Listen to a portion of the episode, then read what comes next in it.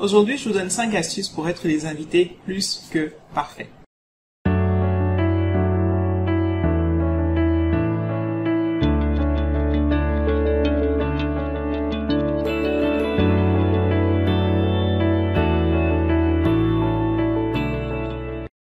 Bonjour à tous et bienvenue sur votre chaîne Mélanie Wabo Weddings. J'espère que vous allez bien. Je suis Mélanie Wabo, votre wedding planner.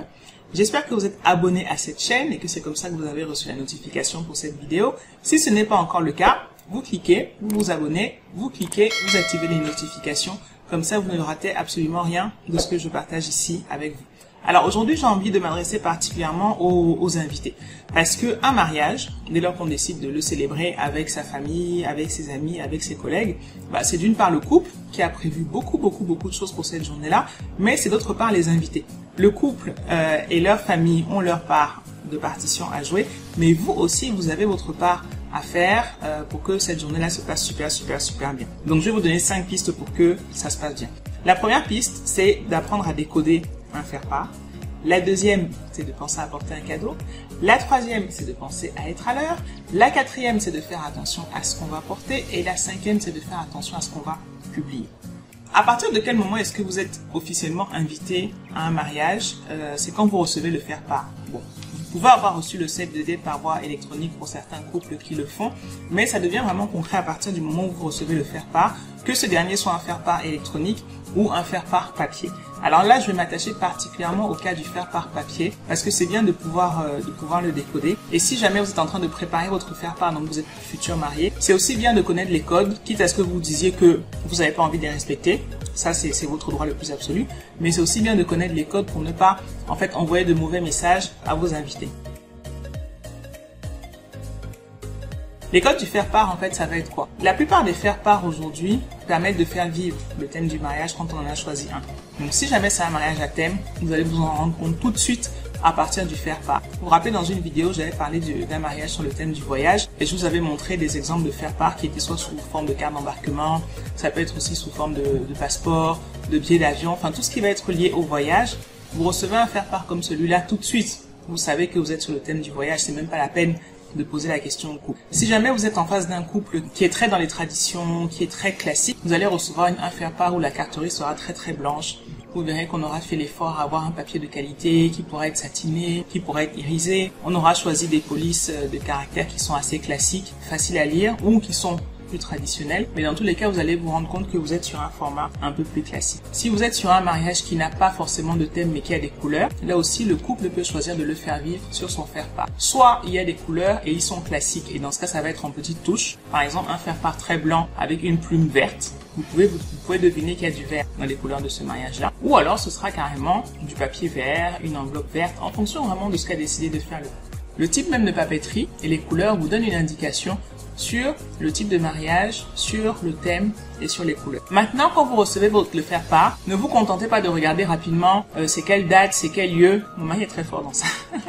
Il retient les dates et les lieux, mais en fait, c'est pas le plus important. Dans le faire part, vous aurez beaucoup d'indications. Le faire part va par exemple vous dire dès l'enveloppe si c'est un biais couple ou pas. C'est-à-dire que si on a écrit mademoiselle telle, ce billet, c'est pour vous seul, mademoiselle. Donc, ça veut dire que vous venez seul. Vous ne venez pas avec une personne en plus. Quand vous avez reçu un billet single, je vous en prie, ça met le bazar ensuite au niveau de l'accueil des invités. Si jamais c'est monsieur et madame, ça veut dire que vous êtes invité en couple.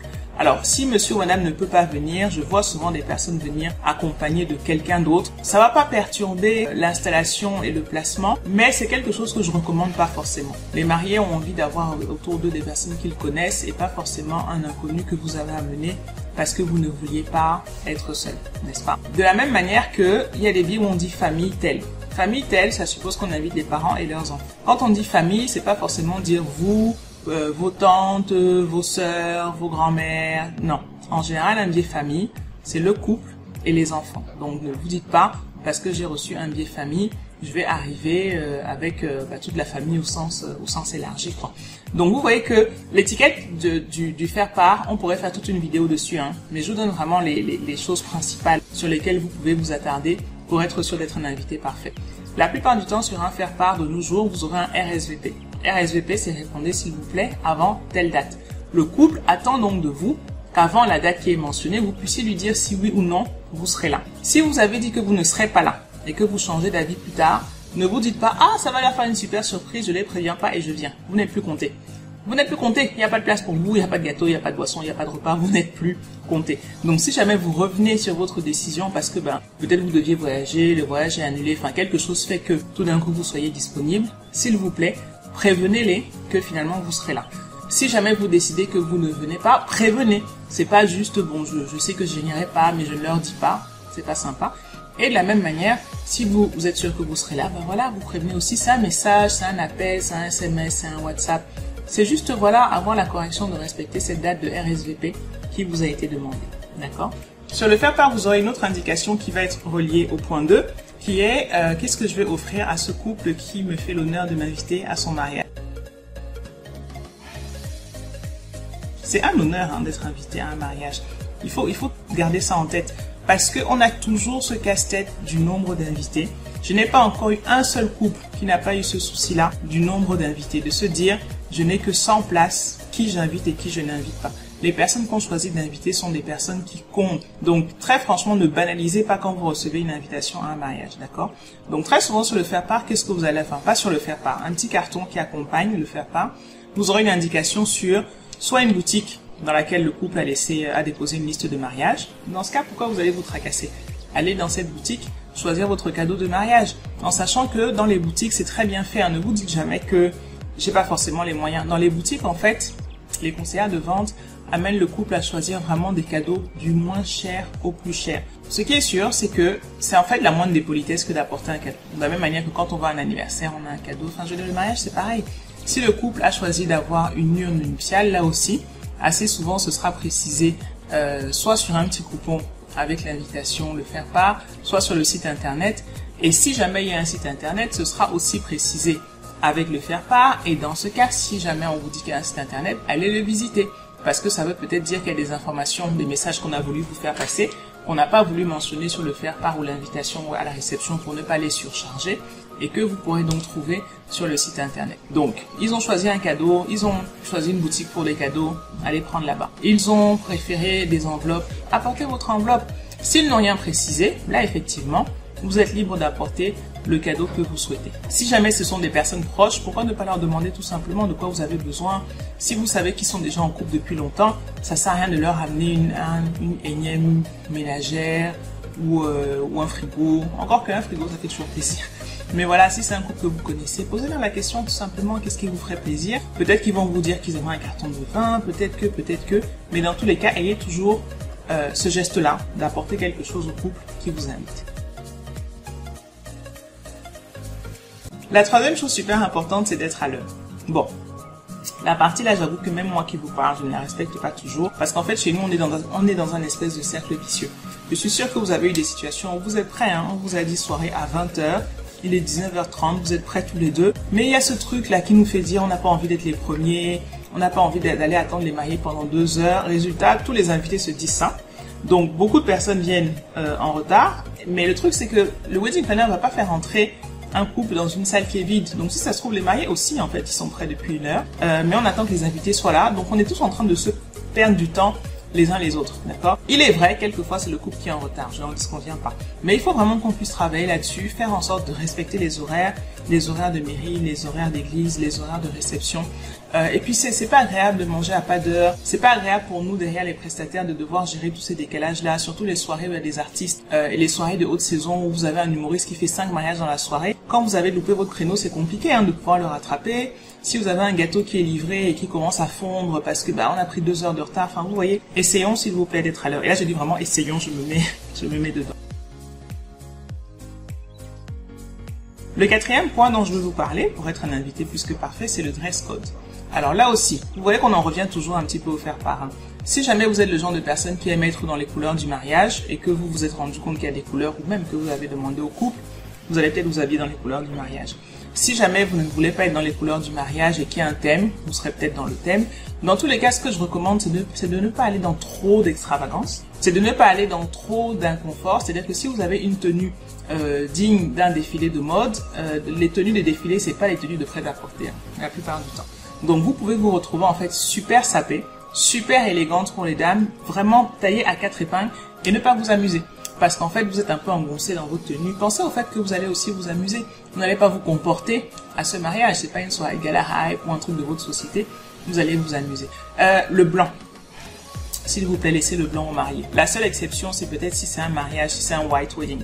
Si jamais on a décidé dès le départ que ce sera un mariage où on est tous en blanc, là c'est autre chose. Mais si jamais aucune indication dans ce sens n'a été donnée par, euh, par le couple, s'il vous plaît, laissez le blanc à la mariée ou au marié parce que quelquefois monsieur aussi porte du blanc mais vraiment évitez le blanc évitez évitez évitez évitez évitez et euh, au niveau de la soirée euh, moi je dis toujours à la mariée quand elle décide de se changer fais gaffe parce que les, les caméras ça va être super ça hein. donc au niveau de la soirée faites-vous plaisir mettez vos plus belles tenues parce que c'est aussi faire honneur au couple qui vous invite que d'être euh, que d'être super élégante mais encore une fois mesdames et parce que ça ça s'adresse plus aux dames c'est pas votre mariage, d'accord? C'est pas votre mariage, c'est le mariage de votre copine, de votre soeur, de votre collègue, que sais-je, ce n'est pas votre mariage.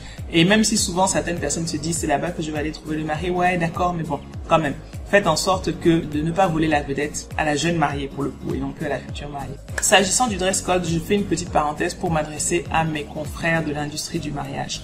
La plupart des promoteurs, des entrepreneurs, des chefs d'entreprise, on fait toujours très très très attention à ce qu'on porte, euh, mais ce n'est pas forcément toujours le cas de nos collaborateurs. S'il vous plaît, faites en sorte que vos collaborateurs aussi soient quand même correctement habillés.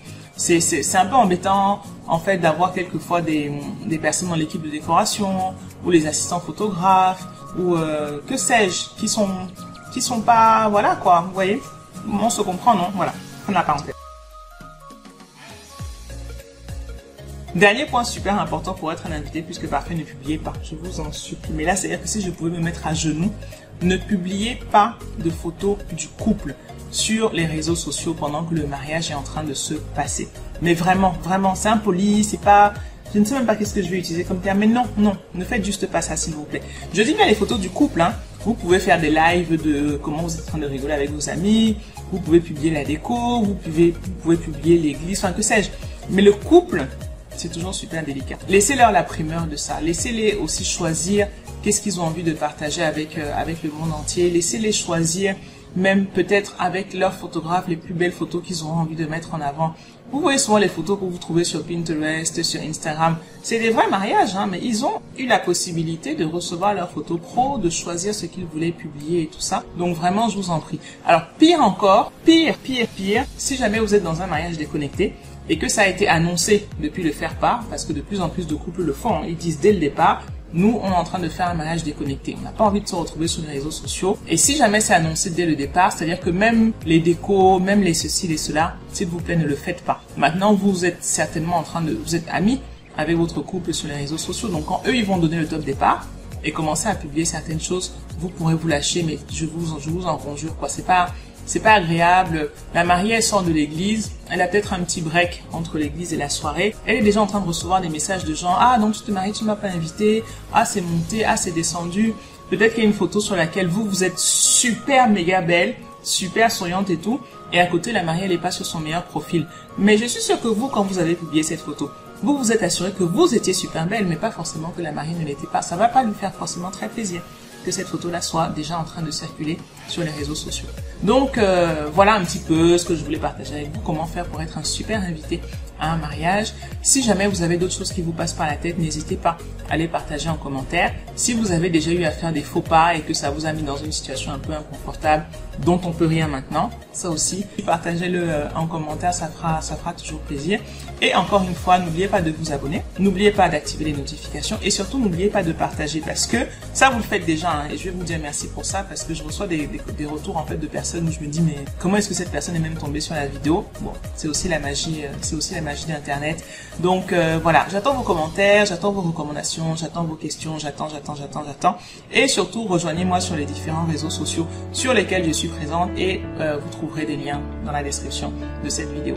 Je vous embrasse et à très bientôt. C'était Mélanie Wabo, votre wedding planner.